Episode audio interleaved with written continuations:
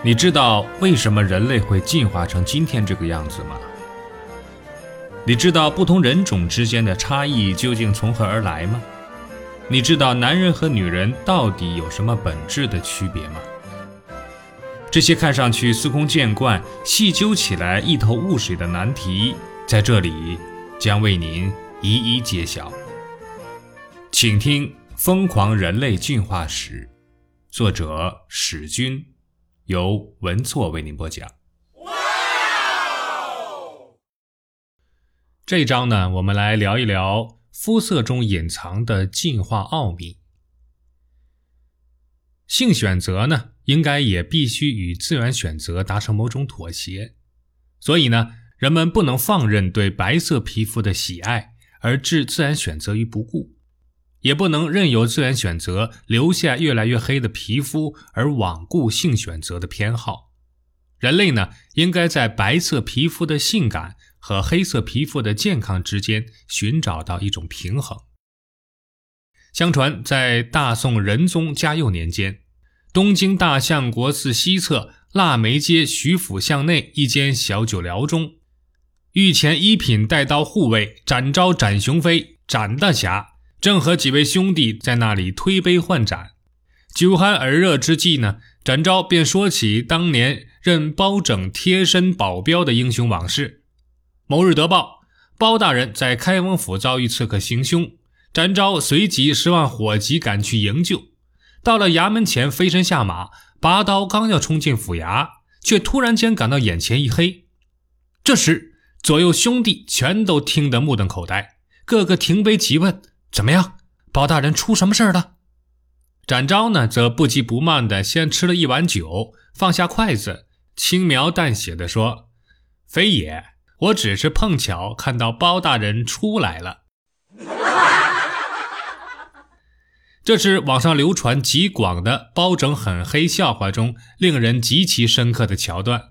当然了，这个笑话虽然有点冷，但是呢，我们很少人去想。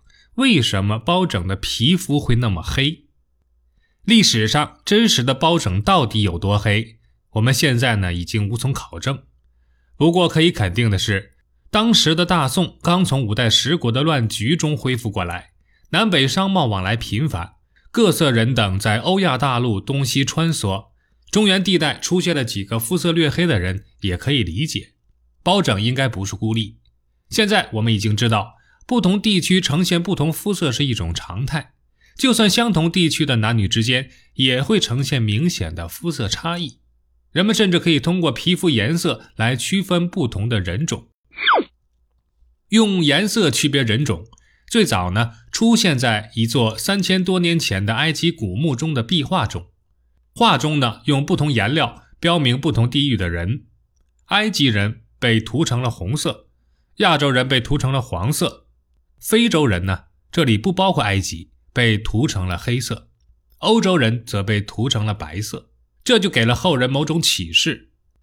瑞典分类学家林奈也接受了这种方法，正儿八经地把各个州的人种分别命名为亚洲黄种人、非洲黑种人、美洲红种人和欧洲白种人。这种命名法影响很大，几乎人人皆知。但这种分类方法并不严谨。甚至根本算不上什么科学，并且很容易引起极其敏感的种族歧视。科学界早已弃之不用。现在呢，得到认可的方式是把人分为四大类型，即欧罗巴人，也就是我们常说的白种人；蒙古人，也就是我们黄种人；另一个呢是尼格罗人，指的是黑种人；而澳大利亚人种则指原住民部落，又称棕色人种。本书呢，为了便于讨论，仍然采用肤色划分的方法。那同为人类，为什么我们的皮肤颜色却有如此巨大的差异呢？在肤色的背后，难道隐藏着什么复杂的进化逻辑吗？起初，人们很少考虑肤色问题。原始人类无车少马，由于遥远路程的限制，他们除了接触本族人以外，很难看到不同肤色的异族。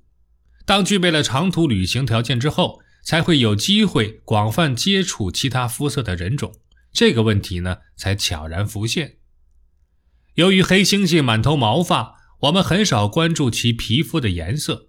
事实上，黑猩猩剃去毛发之后，皮肤要比黑种人白得多。嗯既然人类是从黑猩猩类似的远古猿类进化而来，关于肤色的第一个问题必然是：人类的皮肤为什么会变成黑色？